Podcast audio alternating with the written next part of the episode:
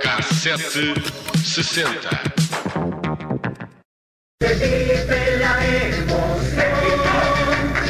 México 86, México 86, el mundo unido por. Ontem tivemos uma noite memorável no Mundial do Qatar, com uma seleção em que está tudo no ponto.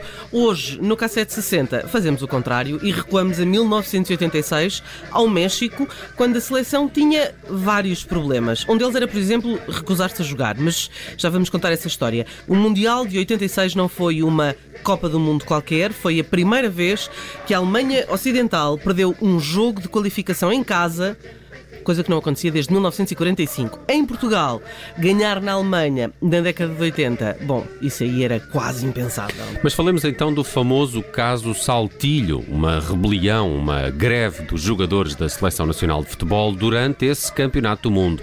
Saltilho é de resto o nome da cidade mexicana onde a equipa portuguesa estava alojada e que deu nome a este episódio que em maio de 86 começou com uma greve. A equipa recusou-se até a comparecer a um encontro amigável com uma equipa mexicana, os Tigres de Monterrey. O Mundial do México é um campeonato muito importante para Portugal. Depois de 20 anos de ausência, a seleção das esquinas ia finalmente a uma Copa do Mundo. A isso acresce o facto de ser também o primeiro Mundial verdadeiramente televisionado. Todos os jogos são transmitidos e todos são a cores. Um artigo da 00 recorda que 86 é uma altura em que muitas famílias já têm gravador de vídeo e assim podem rever os jogos. E era a equipa de Bento, Carlos Manuel, Diamantino, Jaime Pacheco e Fernando Gomes. Diz a história que os problemas de 1986 começaram já no Europeu de 84, em França. Uma série de problemas no estágio a começar pelo facto de não haver adversários para treinar e terem sido constituídas equipas com empregados de bares e hotéis. O terreno do campo era inclinado, portanto não estava nivelado, e o futebol era cada vez mais um negócio com valores a sério. A poucos dias da seleção começar o Mundial, num jogo contra a Inglaterra, os jogadores anunciaram greve. Pediam aumentos salariais, a remuneração diária de 4 para 7 contos e dos prémios de presença de 300 para 700 contos. Também eh, queriam receber pela publicidade que usavam nos fatos de treino e nas camisolas. Ora, do lado da Federação, a resposta foi pronta: não, não e não. E a atitude dos jogadores era vista como uma falta de patriotismo. O certo é que a Federação cobrava pelas camisolas e fazia dinheiro com a publicidade, mas não dividia esse bolo com os patriotas do campo. E as reivindicações dos jogadores não eram novidade. Eh, já no Europeu, em 84, dois anos antes, houve uma tentativa de negociação, mas sem sucesso. Portanto, foram dois anos a acumular razões para, eh, no Mundial, fazer um levantamento de rancho e começaram por convocar a comunicação social. As, as, fotografias dessa conferência de imprensa, que surgem nas primeiras páginas dos jornais do dia seguinte, são absolutamente memoráveis. O comunicado foi lido numa sala de hotel, uh, estavam em calções, camisola e chinelos, aqueles chinelos de banda assim larga. Uhum, uhum. Que se usam com uma meia branca hoje em tal dia. Tal e qual, eles estavam com a meia, desculpa, o chinelo com a meia. Claro. Já era moda em 86, hein? Bento foi o jogador que falou com a imprensa, leu as reivindicações, explicou que não há diálogo com a Federação Federação, não havia uh, qualquer abertura de diálogo com a Federação e que há cinco meses que estavam à espera por uma reunião.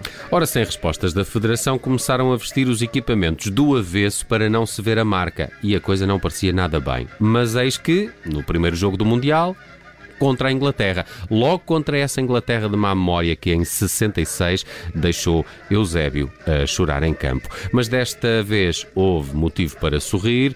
Portugal ganhou por 1-0. Bonita a linha de Mateus. É cruzamento em gol! Este é o gol que estamos a ouvir, é da autoria de Carlos Manuel. Eu tentei arranjar uh, ah, um, um, relato, mas uh, uhum. enfim, não consegui. Se calhar procurei mal, mas uh, acho estranho não haver disponível. Depois houve outras histórias, sobretudo de grandes farras, e Saltilho está muito associado a isso, a grandes farras, que deixavam a seleção mal vista perante o país que, a milhares de quilómetros, Torcia pela seleção, claro. Não sei porque é que terá ficado mal vista. As porque... farras. Sim. É porque não estavas lá, sobretudo. é porque nas bancadas havia muito apoio aos jogadores. Eh, até havia um cartaz que dizia o seguinte: Portugal, eh, las chicas de Saltillo te apoiam. Pois, Isto é bonito. É bonito, isto não é? bonito. Não é? Temos os adeptos do nosso lado. Os rumores de farras e bebedeiras passaram a correr mais rápido e o Hotel da Comitiva Nacional é visto não como um espaço de estágio e treino, mas de pura diversão, que também faz falta. Uh, no meio da competição, menos, mas sim. No meio disto tudo, o guarda-redes, Bento, parte uma perna. Portanto, já não faltava mais nada. E no frente a frente contra a Polónia, há uma mão a marcar o golo que o árbitro deixa passar. Portugal sai derrotado desse jogo. Depois vem a necessidade de um empate, mas há uma derrota 3-1 com Marrocos e acaba assim o Mundial para a nossa seleção. Em tudo pior do que tinha acontecido 20 anos antes, em 66. Curioso é que tenha sido Marrocos a mandar-nos embora há 36 anos, porque ontem foi a Espanha que foi de carrinho às mãos dos marroquinos e agora vamos ter de medir forças com eles já no próximo sábado. Muito bem. de- Esperemos que a história não se repita. Não se repita. De Saltilho há muitas histórias. uh, Não sei se o Bruno Vieira Amaral, As que é outras, mais ligado ao nós não, desporto. a- a- aquela a rádio ainda não tem bolinha e portanto eu Exato. não contei. Eu, eu- eu ouvi umas histórias há algum tempo, não sei se são uh, verdade, que era, que era um, há, um, há um jogador que recebe joias de uh, amigas lá do México Ah, que lhe ofereciam joias sim. e depois As ele. chicas de as chicas, as As chicas chicas de Saltilho. E, uh, e depois ele não podia trazer as joias para casa, não é? Uh, porque senão a mulher ia desconfiar quem é que deu estas joias. E há um outro jogador da seleção que comprou aquilo tudo. Ah, muito Não barato. tinha, não tinha que responder Foi um amigo, as foi amigo. E depois vendeu, Exato, vendeu no. LX. Se calhar Não, numa loja de comprou e ofereceu à mulher. Ora, aí Ah, está. claro. Já ouvi essa história, já ouvi essa história contada. Não, mas há algumas histórias, nomeadamente na bola, eh, e muito contadas, é curioso. O- o- um- uma das pessoas que, que- que esteve no Mundial foi Vitor Serpa, e nas, nas, nas crónicas do Vitor Serpa havia eh, traços tenos de coisas que lá se passavam, mas ditas Bem, mas de uma isto- forma elevada. Sim, Ok, mas ok. nós podemos resolver aqui algumas dúvidas que tínhamos da próxima vez que o Augusto Inácio estiver, Estiver aqui. É verdade. Porque nessas fotografias da célebre conferência de imprensa, ao- do lado direito de Bento, lá está o Augusto E do Inácio. outro lado está o Jaime Pacheco, Muito com muito bom. cabelo. Olha, vamos do futebol. muito tempo. uh, vamos do futebol para o cinema, uh, porque em 1986 deu que falar este filme aqui.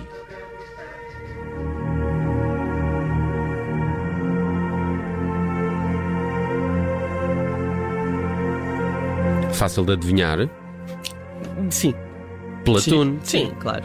Platoon de Oliver Stone foi o terceiro, o terceiro filme mais visto desse ano nos Estados Unidos. De resto, venceu quatro Oscars, incluindo melhor filme e melhor realizador. E quem, quem é que compôs a música? Quem I- foi? Isto aqui Ah, isto é ah, do ah. Samuel Bárbaro. É sim, senhor. Queria ver se te apanhava. Ah, bom, ainda assim, não superou os lucros de bilheteira de Crocodile Dundee, que faturou só nos Estados Unidos 174 milhões de, de dólares, bem perto do líder do box office de 86, com 176 milhões, e que foi este filme aqui.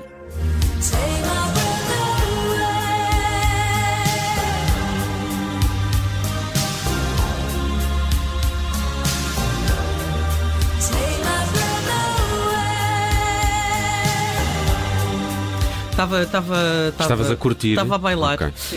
Um, Take My Breath Away, dos Berlin, tornou-se na terceira canção mais vendida em todo o mundo em 86. É talvez uma das músicas que eu mais detesto e muito graças a Top Gun também, de facto, é, devo dizer. Uh, com Tom Cruise, uh, que teve este ano uma sequela que conseguia a mesma proeza do original, ser o mais visto do ano em todo o mundo. Top Gun Maverick já rendeu cerca de 1.500 milhões de dólares e eu não vi. Opa, Nem isso eu. é muito. Eu já vi, por Já acaso. viste? Não, mas não foi alguma no coisa? cinema.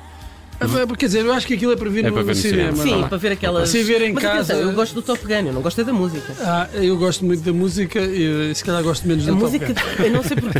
A música deprime, não sei, não sei explicar. É tão linda. É Muito é deprimente. muito Ah, datada, eu gosto sim. muito. Bem, em eh, 86 a Eurovisão sorriu à Bélgica. Sandra Kim, com Ah, apenas Sandra 13 Kim. anos, tornou-se a mais jovem vencedora de sempre com J'aime la vie. Quanto à participação portuguesa, ficou a cargo de Dora. Dora com Não Sejas Mal para Mim, ela que no Festival RTP da Canção disputou uma super final com esta Tigres de Bengala dos Trabalhadores do Comércio.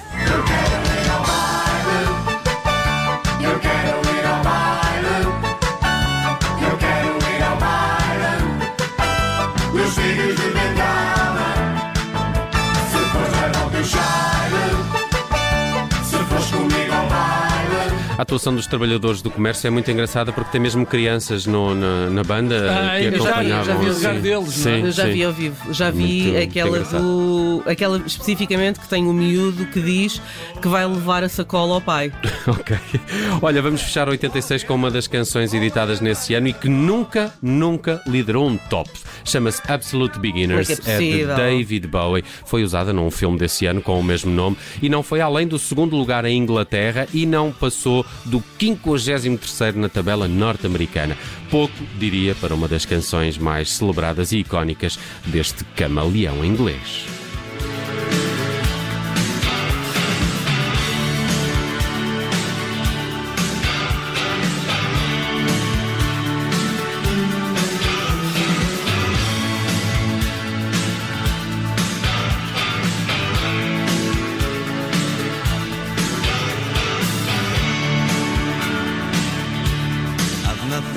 To offer.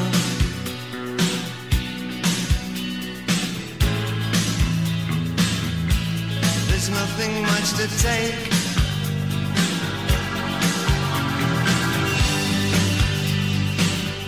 I'm an absolute beginner.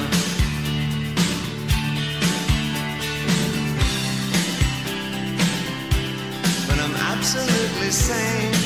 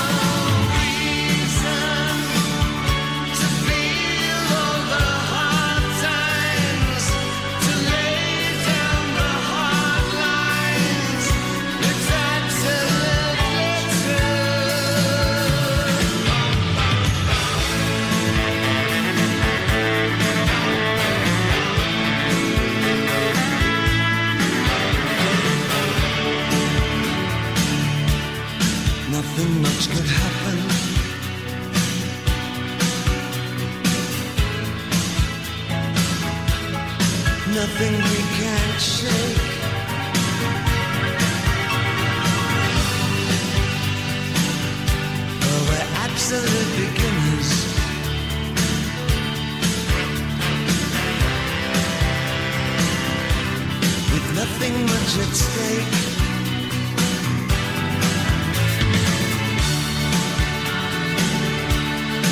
long as you're still